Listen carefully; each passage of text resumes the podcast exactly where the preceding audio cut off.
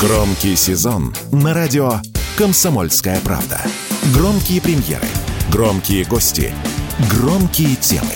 Не переключайтесь. «Экономика» на Радио КП. Здравствуйте, дорогие слушатели радио «Комсомольская правда». В эфире наш ежедневный обзор самых важных и интересных экономических новостей. И сегодня мы поговорим ни много ни мало о Нобелевской премии по экономике. Женщины зарабатывают меньше, чем мужчины. К такому выводу пришла историк-экономист из Гарварда Клаудия Голдин, которой присудили Нобелевскую премию по экономике 2023 года. Но награду ей дали, конечно, не только за это открытие. Чем она действительно поразила ученый мир, так это исследованием роли противозачаточных таблеток в женской карьере. Да-да.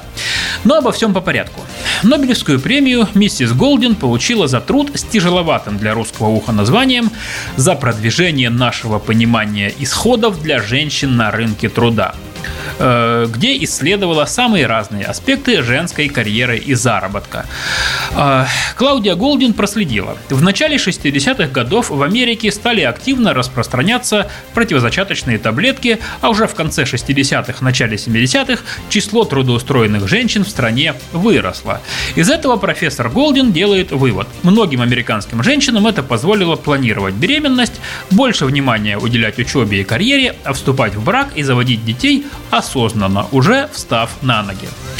А еще профессор Голдин пишет, что свою роль в росте вовлеченности женщин в трудовые отношения сыграло также упрощение разводов и принятие в США закона о равной оплате труда женщин и мужчин в 1963 году. Ну, так ли сенсационны эти выводы?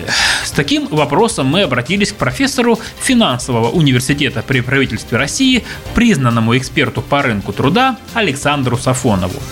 Так вот, наш эксперт, конечно, признает, что это добротная, объемная работа, но никакого серьезного открытия, которое изменило бы наши взгляды на жизнь и экономику, в ней нет. Профессор не уверен, что исследование тянет на Нобелевку. По его мнению, это скорее дань общественной и политической повестки. Но если оставить в стороне таблетки и разводы, то разница в зарплатах мужчин и женщин – это, конечно, общая проблема для всех стран. В западном мире эта разница составляет примерно 13%. У нас, по данным Минтруда, 28%.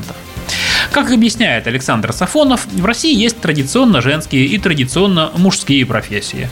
Женщины больше сосредоточены в бюджетной сфере, в сфере культуры, образования, особенно дошкольного и школьного. Там зарплаты меньше, чем в традиционно мужских сферах. В вахтовой работе, на тяжелых, вредных и опасных производствах, а также в рабочих профессиях. И э, вот э, чтобы на одних и тех же должностях с одинаковой нагрузкой женщины получали меньше мужчин, вот такого у нас все-таки не наблюдается. А еще сегодня коротко поговорим о новинке, скажем так, отечественного автопрома. Еще в сентябре московский автозавод наладил серийный выпуск лифтбека «Москвич-6». За основу взяли китайский Jack A5+. И вот производитель на своем сайте объявил рекомендованную цену. Стоимость нового «Москвича 6» в базовой комплектации составит 2 миллиона 630 тысяч рублей. Есть еще и э, версия «Бизнес». Там цена повыше – 2 миллиона 830 тысяч. В Китае эти машины поступили в продажу еще летом. Причем стоят они там в пересчете на наши деньги примерно миллион двести тысяч рублей. Продажи новых москвичей должны начаться уже в конце октября. Очевидно, что не все россияне смогут позволить себе столь недешевый автомобиль. Однако известный автоэксперт Игорь Маржаретта, к которому мы обратились за комментарием, уверен, что в Москве машину будут брать хорошо для такси, для каршеринга, а также для чиновников. Так что спрос на Москвич 6 будет. Что касается высокой цены и разницы с э, китайской ценой, то специалисты объясняют это транспортными расходами, ведь детали для крупноузловой сборки везут в Москву из Китая.